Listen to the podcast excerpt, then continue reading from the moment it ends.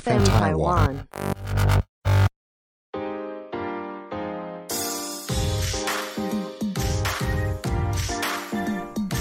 Hello，欢迎收听医生 Medical 的 Podcast 节目《医生的 Clock》，我是 Wilson。我是 J 卡，医生 Medical 是一个分享医学知识的平台。我们会观察生活中医疗或是健康的大小事，然后以轻松简单的方式来和大家分享正确的生活习惯。本节目由 FM 台湾制作团队企划播出。不论你是想听、想做、想赞助 Podcast，都欢迎你 IG 搜寻 FM 台湾底线 Podcast。嗨，Jack，最近那个台北的台北的疫情，还是整个台湾的疫情，你有在关心这方面的新闻吗？呃，老实说是还好，老实说，但是我们最近都还就是蛮忙的，就是、呃新闻跳出来会稍微看一下，但是没有在很 follow up 这样子。没有在 follow。对对对。那这一这一阵子，就是在现在看似有一点点又要在升温的这个之前的这两三个礼拜，有有出去走一走吗？或者是说去一些呃人比较密集的地方吗？我上个礼拜好像还好哎、但是呃密集的地方是还好，但是就是有开始出去用餐。有开始出去用餐？啊那那像这个旅游，或者是说在平常上班的地方有群聚的现象吗？上班的地方有群聚了，有啊。有有稍微群聚，现在大家应该每个人都回去开始上班了吧？是但就是基本措施还是会会做好啦。是。然后好像去一些酒吧的地方，也是有一些人会开始陆陆续续出现。酒吧的地方，其实我觉得这对于这一点还蛮匪夷所思的，就是为什么？你的你的看法是什么？就是有很多地方没有开放，但是酒吧却开放。嗯，对，这个还蛮有趣的。然后有些嗯有也不是真的是酒酒吧，但是就是可能像是餐酒馆之类的地方。就也是开放啦。在其他的地方用餐的时候，你会就是比如说像是梅花座，不是会有隔板吧？嗯哼，但是我有看到，就是经过往往里面这样看进去，他们是完全没有在做任何防疫措施，完全是没有在隔的、欸。没有在隔那个东西，看了就很可怕的感觉。对啊，所以我就觉得啊，现在新闻又开始说那个新北市的幼稚园开始有一些疫情对疫情好像又快爆了有有些小朋友又感染，八位幼儿，一名家长这样子嘛。对啊，那这阵子之前，就是疫情爆发之前，你平常有上酒吧喝酒的习惯吗？疫情爆发之前啊，其实还好、欸，我自己也还好。嗯哼，好了，有啦，有吗？好，对，我觉得是这边就不用顾形象，因为基本上今天我们要聊的，，我们今天要聊的议题主想要。切那么多，其实我们今天就是要来讲解酒意。其实我们没有，不是要讲解酒医，哎，这个这个是没有衣食父母赞助的。今天今天单纯只是今天没有干爹干妈，今天干爹干妈，因为疫情都躲起来，所以今天单纯只是来跟大家聊一下，就是关于酒精的相关的议题。关于喝酒可以知道的一些事情，这样子。对，因为不知道我们的听众朋友里面有没有一些在喝酒习惯的。那很显然 J 卡有，但应该不是习惯。不能说习惯了。哦，习惯就变成社交性和、社交性饮酒、了解。那理性饮酒这样子。那你自己有喝喝酒的话，如果在那个医院的表单里面问你你有没有抽烟，有没有喝酒，有没有吃槟榔，你都写什么？我都是写偶尔，偶尔，你都勾偶尔。偶尔那你的偶尔是什么？更实际面的话，是一个月喝一个 shot，还是一个月喝没有啊一个红酒，就是一杯红酒？没有啦。我的喝酒量哦，我觉得我自认我喝酒量非常少哎、很少，所以对啊，我其实是一个不爱喝酒的人，就是去酒吧我可以点可乐，我是不点酒精的，嗯，所以你可能一两个月喝个一杯两杯红酒差不多，大概差不多，所以其实还好。大家都叫我三酒王，散酒王，各种原各，种三酒。那你来讲两句你平常散酒的方式 哎、了。那个不好意思，我现在在吃中药，所以可能没有办法喝酒，好，再加一个，还有呢？月经来没有办法喝酒。了解。所以，假如今天没有办法散酒，躲不过的话，你会怕宿醉或者是酒醉吗？其实我没有宿醉过，你没有而且我也没有而且我因为你都散掉了。你要怎么宿醉？我很骄傲说，我这一生我没有宿醉过。OK 啊啊，我有啊、那个其实也不算宿醉，但是一般人认知的那个宿醉，就是起来会觉得就是很不舒服，会很想吐、头痛这种宿醉，我是没有体验过。OK 啊、但是我有体验过那个上吐下泻的，很像是吃坏肚子那样子。但是那个其实也是一个宿醉的症状，是，对啊，此生也没有醉过，嗯哼因为我都闪掉了。你都闪掉，OK。但是像我们的听众朋友，可能不是每一个都跟 J 卡一样嘛。那我想在听医生的 clock 的同时，不知道你听的时间点如何，但是至少在这段疫情大家说我现在在上班，你跟我讲喝酒 你跟，我讲这个那个包包收一收准备了，但是在工作应酬跟朋友聚餐喝酒，当然也是一个我们生活社交中的一部分。嗯有，些人当然是完全酒精都不碰，因为有些人真是对有酒精有一些比较严重的过敏现象。嗯但是有一些人真的是闪不掉，嗯也不像 J 卡这么容易那么会躲，这不是躲酒王，不是多久啊三。九王。对，所以我可以开一个课哎、你可以开开课教怎么闪酒 不然我们这边贴出去的时候，你就可以用我们的 Instagram 再写 闪酒金句。但是如果喝喝酒喝的比较多，容易断片啊，或者是说宿醉、想吐啊、生不如死的感觉，我想多多少少除了如果你不是 J 卡之外的人，大概此生都至少经历过一两次这样子对。啊，那如果更常喝酒的人，当然就更常经历就。是那个、呃、根本就是我每到周末的日常作息。对啊，所以很多朋友其实都会喜欢问我这种议题相关。我觉得你应该常常被人家问这个问题，不知道是不是同？温层的关系，常常问我说：“哎、解酒意到底有没有用啊？或者是说我要怎么样才可以千杯不醉啊？”就我觉得那是古人给我们带来的一个困扰、哎，他们都说古人都说他千杯不醉，可是他那个酒明明一杯酒精都不知道多少，根本就在喝水。对啊，它那个浓度可能不高，而且他那个千杯那个杯子都超小的，对啊，像我去看喝大陆那种茅台那种酒杯都超级小。但是茅台酒精浓度很高啊，但是古人的酒精那个是可能更低非常低的。OK，像我们的那种现在的那个卡路皮沙瓦，那是什么？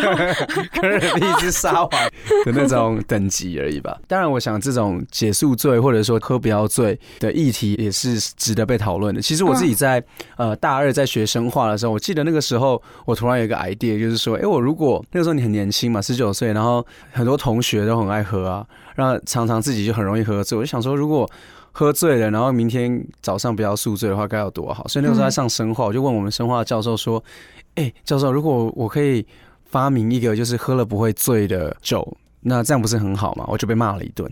为什么？他说：“因为其实酒精本身就是你喝酒本来就会醉对，OK，你醉，他说某种程度是有点像是保护你不要再接触这个所谓的毒物。嗯。醉其实是一种像是一个酒精所产生的毒性，嗯。所造成的一个不舒服，一个保护机制是是？一个现象，所以酒醉的现象其实是某种程度会让你不舒服，然后让你不会再继续把这种毒物喝下去。因为在生活中好像不是这样的一回事哎、一般的人会觉得，在一开始小懵的时候，那个状态感觉是舒服的，嗯，但是当他其实在变很醉的时候，其实就已经是在告诉我们说，do not take in more of these toxic product，就是不要再喝更多这这种些有毒有毒的物质到身体里面。所以它它某种程度是保护你，但是如果你喝千杯都不会醉，你就是一直不断的在让身身体被受到伤害。所以其实我我懂你刚刚说为什么会喝醉，但是可是对于宿醉这件事情，我其实自己个人不太理解，但它的那个作用机转是什么？为什么你喝完酒之后，其实就是身体一直都还在醉啊。可是有时候是你当下那个晚上没有任何觉得不舒服的地方，可是你早上起来就会觉得头特别痛，是或是他为什么会这样子？为什么会这么的不舒服嘛？不是，就是为什么会你当下是没有反应，就是没有感觉，就觉得说哦，好好，然后去睡觉，然后隔天起来却觉得说，哦天啊，就是宿醉，嗯就是这么的不舒服啊。其实呃，宿醉这个部分，我觉得等一下我们可以再细讲。但总而言之，嗯宿醉这件事情其实本来比较像是说，你现在已经是醉的，嗯你隔天早上还是醉的，嗯只是它的醉是一样的嗯。你的身体里面的酒精浓度可能因为随着尿尿啊等等的开始慢慢被排泄掉，慢慢的下降。嗯但是你整体的大脑对于醉的这件事情，其实的认知还是一样的。嗯，只是讲比较简单的说法。嗯，只是宿醉会不舒服，是因为它在脱水的过程。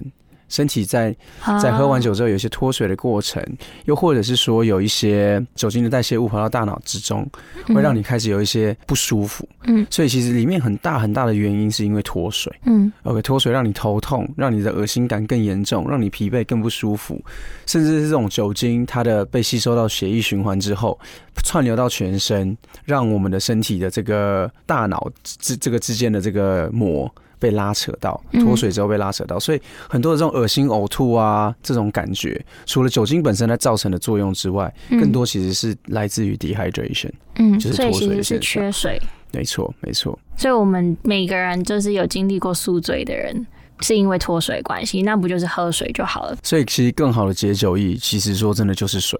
那为什么市面上还有这么多解酒意嘛，解酒意、解酒、啊解酒意？哎、这样不行啊！我们干妈干妈干妈干妈回来。没有讲简单一点是说，解酒的成分到底有没有效？我觉得这个一路要先回到说。为什么会醉这件事情？讨论到为什么会醉，我们就要讨论到酒精的在身体里面的代谢，对吧？嗯对，所以简单的来讲一下酒精的代谢。基本上，呃，如果听完这一集你什么都还是听不懂，至少你要记得 酒精是经过肝脏代谢的。好，这个是你一定要记得的。对，所以基本上我们只要喝完酒之后呢，酒精就会透过我们的肠道，OK，就是从胃一路到肠道，嗯一路到我们的整个小肠这样子，然后被吸收进入我们的血液循环。嗯这个血液循环呢，就会到我们的肝脏，OK，在肝脏来做酒精的代谢。嗯那你想象我们的肝脏是一个工厂，嗯，那这个酒精就是一些废弃物，或者是说毒素。你就想象，如果你用更视觉化来想象，你可以想象是一罐一罐一罐的这个毒品嗯或者是毒物嗯放在瓶子里面，然后送送送送送到肝脏工厂里面。嗯，好，我们的第一个阶段就是要让这个毒素被拆解，然后呢让它分解一下。嗯这个分解的动作是一种酵素来做。嗯 OK，这个酵素叫做 alcohol dehydrogenase，就是酒精去腥酶。那酒精去腥酶会第一个部分先把这个酒精所去做一个处理，酒精就会变成所谓的乙醛。当这个乙醛跑到我们的身体里面之后呢，它就会在我们的身体里面让我们产生有宿醉的感觉。这是刚才回到宿醉，但是如果我们今天喝的酒没有那么多，它会这个第一步骤完成之后，它会再变成所谓的醋酸，然后跟着水进到我们的身体的循环里面，嗯然后呢，透过我们的肾脏再把水排掉，跟着这个醋酸就一起代谢出去。嗯所以呢，如果喝的酒慢，喝的够慢，例如说我们今天这个工厂，反正它的这个运作可能一个小时处理十瓶这个毒物。你喝的很慢，它一个小时只来三瓶四瓶，它就可以乖乖的从第一步从酒精变成乙醛，乙醛变成所谓的醋酸，然后呢，再从我们的这个排尿工厂，就是所谓的肾脏，嗯把这样子的一个垃圾排掉。你喝的慢，同时又配水分，那这样慢慢的，其实它就被代谢掉了。嗯所以在这样的情况之下，只要你喝的酒精的速度跟量两件事情，速度跟量没有超过你肝脏的工厂的能力。嗯假如说你的肝脏很小，不是很小，就是工厂很小知，道自己 肝脏大不大？工厂对不起，刚才那个是口误。工厂如果的这个处理的能力没有很强，例如百分之五十的台湾人。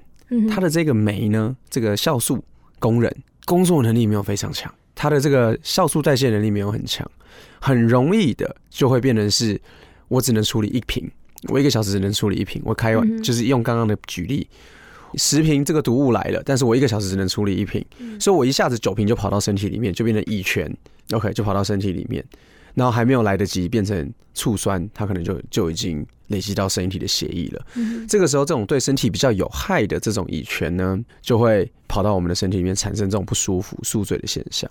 那这是台湾百分之五十的人都有这个问题，因为他的这个工人的工作效率不佳，这是一个基因的遗传的所谓的缺陷。但白人就比较不会，所以常常为什么人家是开玩笑说亚洲人比较容易醉，白人比较不容易醉？因为白人的这个工作效率都蛮高的，他可能是一个小时可以处理七瓶，嗯处理八瓶，那这样子他其实可能同样喝一个 tequila 伏特加都好哦，tequila 中文是龙舌兰，喝完 tequila 喝喝完这个我觉得你讲 tequila 应该大家会比较知道哦。是吗？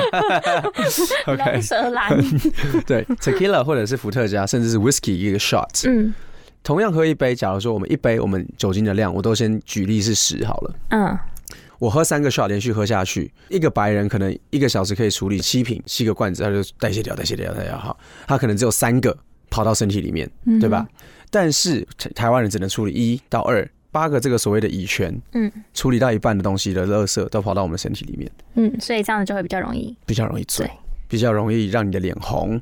OK，哦，所以脸红跟这个也是有关系，也是有关。系的。其实很重要的一件事情是，脸红不代表你比较容易代谢，这个迷思跟大家分享，脸红比较不容易，不是代表你的你比较抗久了。OK，脸红哦不是一件好事。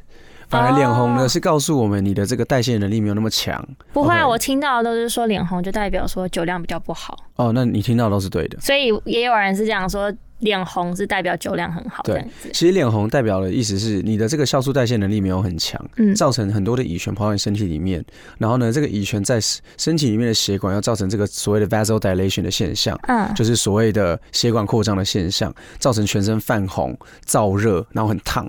有些人在这种发红的时候，你会觉得他身体都烫烫热热的，对吧？嗯这个其实是因为这个乙醛的这个功能。我就是其中一个。对乙醛跟酒精没有完全的被代谢的时候，跑到身体的血液循环里面，刺激这种作用，所以你会产生心跳容易加速、嗯呼吸变快，然后 vasodilation，甚至有些人更严重，甚至有可能偏向于靠过敏那个感觉了，嗯。造成全部的这种血管的扩张，瞬间就是哦很哎晕很晕这样。那这边机会教育一下，就是是。如果你想要挡酒的话，你就可以说你的那个酵素代谢比较不好，是啊是啊，所以你就脸红的时候，你就说，因为我我我我已经脸红了，然后我酵素代谢不好，所以我不能再喝这样子。是没错没错，对，所以像刚才说的这个工人嘛，工人第一阶段是酒精去青酶，那再来的话呢，就是有另外一种叫乙醛去青酶。其实 ethanol alcohol dehydrogenase 以翻成中文叫做酒精去腥酶了，乙醛去腥酶是 ethanol dehydrogenase，但是我们要讲的重点是一样，其实是 ALDH OK，刚刚你讲的这个东西，这个什么什么什么去氢酶这个东西，就是帮助你把酒精里面的乙醛把它变成变成醋酸，醋酸，就是呃有点像是代谢这个，也不能说代谢吧，就是有点像是第二步，就是第二步一个是第一步，一个是第二步，然后你进入这个第二步之后，你就会比较，就是帮你处理掉不好的东西，没错，会让你比较不会这么醉，这样子。没错，那因为两个是两个步骤嘛，对吧？所以呢，两个乙醛去腥酶跟这个酒精去腥酶都没有的人，他当然就更容易变得比较。或者是说不要讲都没有，就是呃他的这个分解能力如果没有很强的人，他可能就会很容易很容易醉，嗯很容易醉，所以还是有这样子的人的。嗯所以其实一个很很简单的评估自己，就是在日本啦，嗯他们有做过一个研究，十六分之一的人是两个都没有，这个比较少，这个 group 比较少。但他们如果一嗯一旦有，他们一喝酒马上就会脸红，嗯所以对他们来讲。慢慢喝就很重要，就像我刚才说的，如果我今天我的这个工人，我这个工厂本来就已经效率没有很强，嗯。里嗯面的工人又是老弱残兵，那我当然效率非常差的情况之下，人家第一站已经只能处理一瓶了，嗯。处理完的这一瓶，我第二站还只能处理零点五瓶，嗯，那我不是就 GG 掉了，对啊，对吧？所以就是我们要尽量的去让喝进来的速度不要那么快，嗯不要说我今天一个小时只能处理一瓶，那个就是一杯就倒的那种人。嗯，OK，这就会出现，那就会有人说我的那个进货量没有办法降低啊，就是我如果就是要喝这么多挡酒？的时候，或者在应酬的时候，我的进货量就是这么多啊，然后我也没有办法延长我进货的时间啊。之前那怎么办？那这样怎么办啊？这样我的工人，我可以去训练他，让我酒量比较好一点是？，其实有一种方式，为什么人家常常讲空腹不要喝酒？因为其实酒精它可以某种程度少部分的会透过我们的胃壁穿过这个胃壁，嗯进入一些我们的这个胃壁里面的微血管。嗯 OK，透透过黏膜，透过微血管有一个基础的一部分的吸收。嗯，所以呢，如果在喝酒前有先吃点东西，嗯垫着胃的黏膜，甚至先喝一些比较脂肪含量高一点，像牛奶。嗯等等的这些东西，为什么人家常说下酒菜？下酒菜，嗯，其实下酒菜里面有一个很常见的，或是快炒、热炒的时候，有些东西比较油的，你吃下去其实比较不容易醉。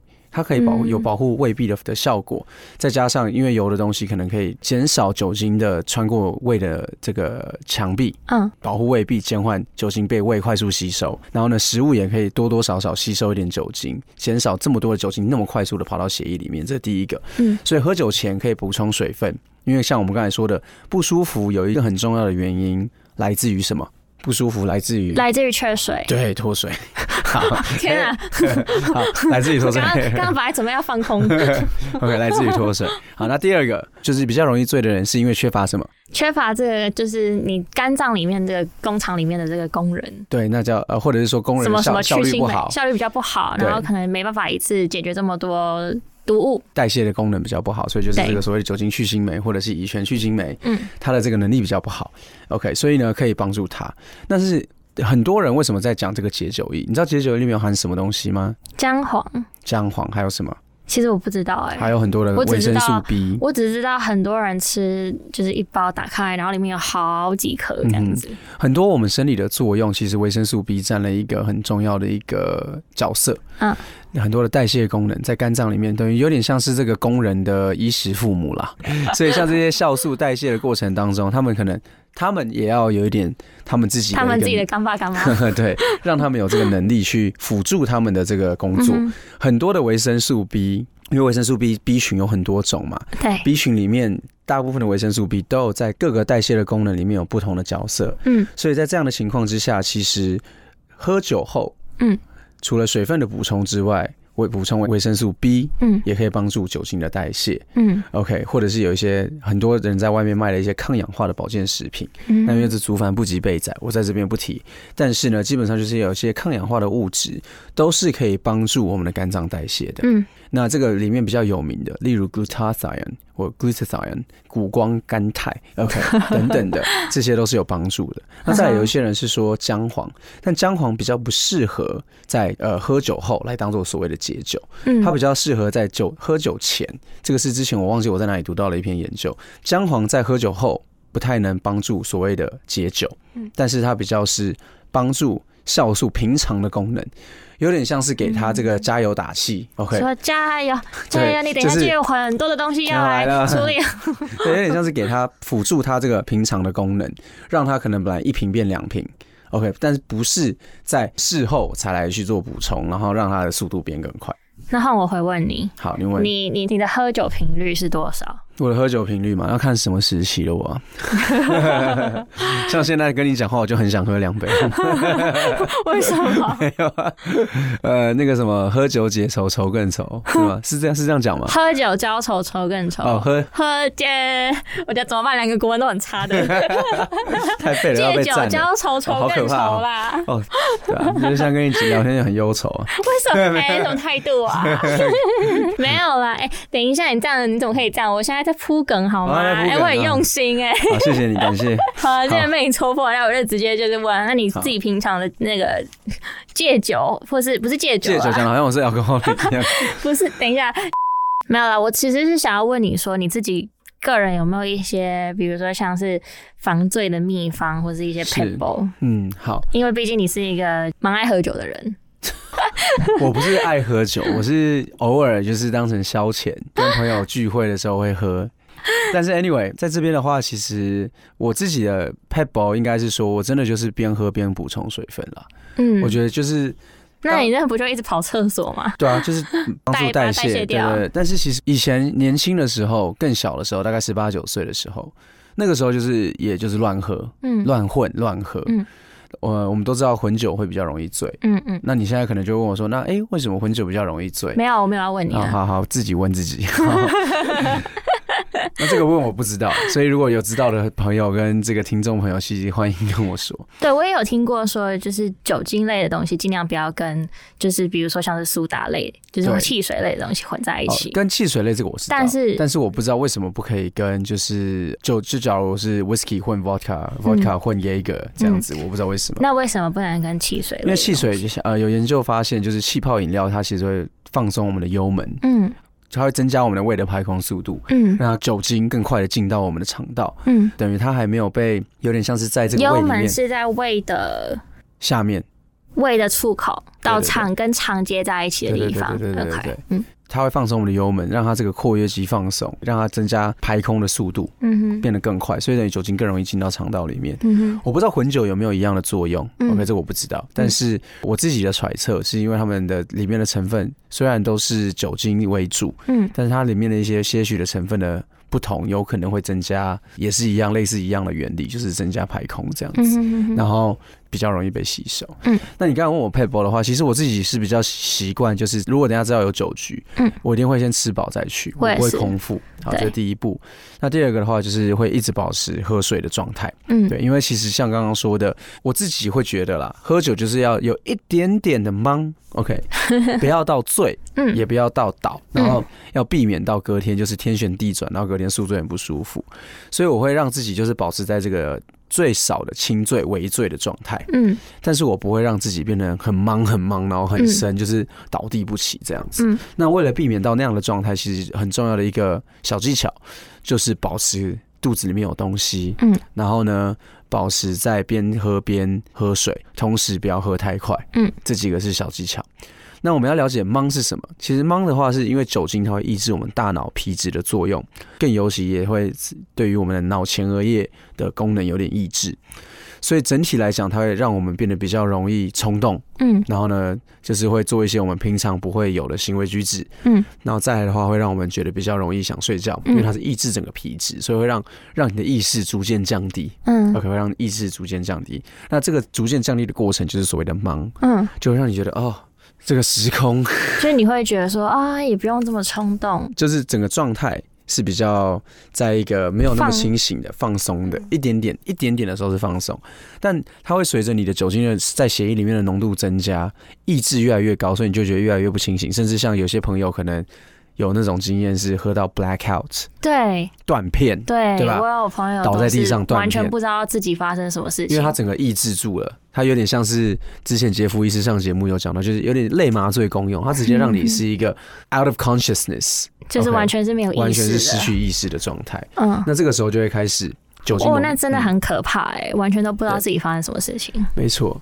对吧、所以通常我自己的话是酒精是这样嘛，你从清醒嗯。一点点有点茫茫的哦快乐，嗯。然后再来是步态不稳，嗯。失去平衡，嗯。然后再来的话就是开始进入想睡觉，嗯。然后觉得哦爬不起来，眼睛一直打不太开，最后就是直接倒地。嗯。我通常大概进入到快要有一点点觉得自己的平衡有一点点开始失去的时候，我就开始狂灌水了。嗯我不会让我自己的酒精浓度再变得更高。嗯对啊，我觉得其实刚刚我们提到的这些都是一些 pebble 啊，就是一些辅助的方式。我觉得最好的不要喝醉的方法，就是你要知道你就是自己不要喝酒。不是不要喝酒，你还是可以喝酒，但是你要知道你自己的那个 limit 在哪里，对，你的线在哪里。对，像。我说我自己说我很会挡酒，但其实我自己也知道，说我喝到哪里，我就会开始喝到那个就是是我极限的时候，我就会开始来开始挡这样子，对啊，对啊，所以总结来说的话，我自己的话是不要空腹嘛，嗯第二个是喝多喝水。那再来的话，刚刚其实也有提到的，就是维他命 B 群嗯，OK 是一个好方法。嗯那就是透过平常的补充，或者是事后的补充，加上配很大量的水，其实是一种方法。嗯那当然最快的其实打点滴，直接把维他命 B 加点滴的水分打到血液里面。要去哪里打点滴？你说早隔天早上是不是？对，隔天早上，对啊，就是找有有在打点滴的诊所，对，嗯然后再来的话就是身身体的状况本来如果是健康的，是好的，嗯然后呢，你平常有在练做运动，嗯血液循环是好的，嗯也会当然是帮忙代谢嘛，嗯所以整体来讲就是。呃，第一个，如果可以不要喝那么多，就不要喝那么多。嗯，但如果不幸的要喝这么多，隔天最好的解解放其实是多喝水。嗯，然后我也有听过，就是其实我也有朋友跟我讲说，就是他们解宿醉的方法，或者解解那个呃，对，就是解宿醉的方法，其实就是继续喝酒。对，你有听过这个吗那个只？是因为让你的醉的感觉继续在，所以所以你不是宿醉，你是继你续醉你这样子继续？醉，所以你没有你没有发现你自己在宿醉而已。哎、那我想问，那如果是喝，比如说像是喝那种，就是有人在讲蜂蜜水啊，嗯或是那种就是一些有有糖类的糖类的那些饮料，这些也是有帮助宿醉的嘛？是，其实有研究发现，就是果糖啦，嗯果糖可以帮助就是酒精的代谢。嗯但是我们要了解，就是要多少的果糖嗯才可以真的帮助酒精代谢。他们在做研究的时候是直接像几乎是打高浓度的果糖到血液里面。啊、就你平常自己也不可能喝到这么多，对啊，对啊，对啊。所以你可能就先得糖尿病了，你都还没有那个，解所以最好宿醉还是就是单纯喝水就好。所以最好的解宿醉的方法，或是解酒醉的方法就是喝水。没错。那最后一个问题，我想问 Wilson，所以酒精，如果人家来问你说酒精到底是是不是一个好的东西，喝酒到底好不好，你可以怎么回他？就是他喝酒是是好的吗？其实这个在 Lancet 之前有发表一篇呃研究，就是说，因为很多人会觉得说，就是呃喝酒其实某种程度对身体不好嘛，嗯，但是如果适量饮酒，是不是其实还好？嗯，但是其实现在没有任何的真正的研究可以告诉我们说。喝一点点是没有问题的。其实，在这个 Global Health Burden 或者是 Global Disease Burden 这件这个研究分析，从一九九零年到二零一六年之间，总共有收集了一百九十五个国家的酒精使用及其健康效果，结果都是告诉我们说，不论喝多少酒，它对我们的身体的健康都不好。嗯所以其实喝酒就是不好。嗯 OK，因为它造成的不论从高血压一路到肝脏的影响。嗯 OK，像我们最清楚的就是酒精，因为肝脏要工作嘛，对，酒精对肝脏其实是有直接的伤害的。OK，一路到酒精本身的热量很高，会造成肥胖等等。其实再再加上酒驾，哦，顺便顺便呼吁，喝酒真的不要开车，嗯酒驾真的害了很多很多的人。总而言之，就是不论是 physically 因为车祸，就是实体端造成车祸撞死人，啊，或者是说造成就是创伤型的创伤型的这种伤害之外，嗯更重要的是对自己的身体来讲，目前是没有看到有任何的益处。嗯那像有些人会说，啊、那喝红酒啊，喝红酒有一些抗氧化物啊，嗯，可以保护心血管啊。促进促进血液循环对，，但是说真的，抗氧化物从蔬菜水果都有。一定要一定要喝红酒吗？OK，要保护心血管，可以运动啊，对吧？有要靠喝红酒吗？嗯，而且每天喝一杯红酒，你还不如去跳十五分钟的大字跳，可能都还比你 我不知道，我觉得你这，因为你哦自己、你自己个人是不是很提倡大字跳这种东西？因为我常常听到你知道为什么我讲大字跳吗？因为我觉得大字跳是一个很简单可以做，而且阿公阿妈都听得懂的运动。嗯，有些人会跟你讲弓箭步、什么哑铃、什么甩这个铃、什么 T R X、什么哎啊啦啦，其实阿公阿妈哦大字跳，嘿嘿我也跳，我也跳，那就嘿，我听他就开过啦，他就 开始跳了嘛。当然，阿公阿妈跳大字跳也是蛮危险的，如果要看他们身体的状况。但是整体来讲，如果你的身体状况是 OK 的，其实跳个大字跳，做个简单的起立蹲下，嗯，都比去喝红酒还要好嘛。对啊，所以我觉得嗯结果证明是没有安全的饮酒量。如果每天主张喝两杯酒啊，可以带来多少益处等等等等，我觉得那个都不是一个最高指导原则，那应该只是说硬要硬要喝酒的人安慰自己的原则。所以我们这一集的结论就是，如果下次朋友有要邀你一起去喝酒，或是要邀你去 bar，或者去我不知道夜店跟任何酒精有相关的活动的时候，你就说不要，你要你们一起去约大字条就好了。当然，OK，我我我常常讲的啊，就是说生活就是要平衡，不然我们就每个人都成仙就好。就是我觉得其实不是不能喝，不是。不能喝，还是可以喝。对，只是说你在这个喝的过程，速度、你说要非常的注意。对啊，因为你说吃炸鸡也也对身体不好啊，但是你就是就是还是可以吃一点点做。什么东西就是就是适量，适量饮酒，理性饮酒。然后，如果知道自己酒后会就是乱性。酒后乱性，或是揍人，或是去酒家这种，先把这些预防措施都先做好。可能跟你朋友先讲一声，说：“哎、等一下我喝酒完之后，尽量还是都不要发生嘛。对啊，对啊，对啊所以就是说都要先准备好。”嗯 Yeah 那我们今天也讲了蛮多，就是从一路上从喝酒，然后肝脏代谢，然后身体的工人这样子，一路讲到喝呃宿醉，然后还有解酒。我觉得我们今天就是一条龙讲了蛮多东西的。那如果你还有其他关于喝酒呃的任何相关问题，还有我们没有解答的话，都欢迎你在我们的 IG 留言给我们，让我们知道。是，那更多医疗保健相关的讯息，每周我们都会在我们的 IG 分享。那我们希望可以透过这样子的一个 podcast 节目，拉近你与医学知识的距离。嗯，欢迎各位听众在我们的 IG 上面搜寻你的医生朋友，还有 FM 台湾底线 Podcast，听 Podcast 让你的生活更健康。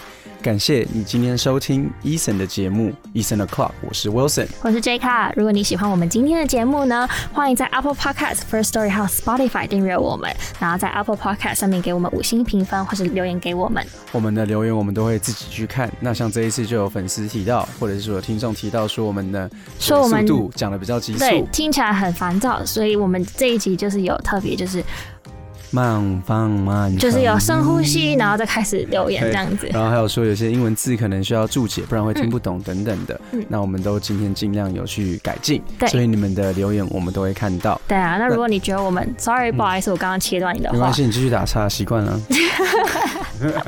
哎呦，好酸哦！如果你有就是觉得说我们这个 podcast 节目还有哪些地方可以改进的话，都非常欢迎留言给我们。那如果自己有一些医疗保健相关的问题还没有回答，欢迎在资讯栏位点击加入我们的官方账号，我们医生会有专业的医疗人员为你解答你的疑难杂症，又或者在我们之后的这个 secret project 要完成的时候，嗯你可以到我那边找到我们。那我们今天就到这边，下次再见喽。拜拜拜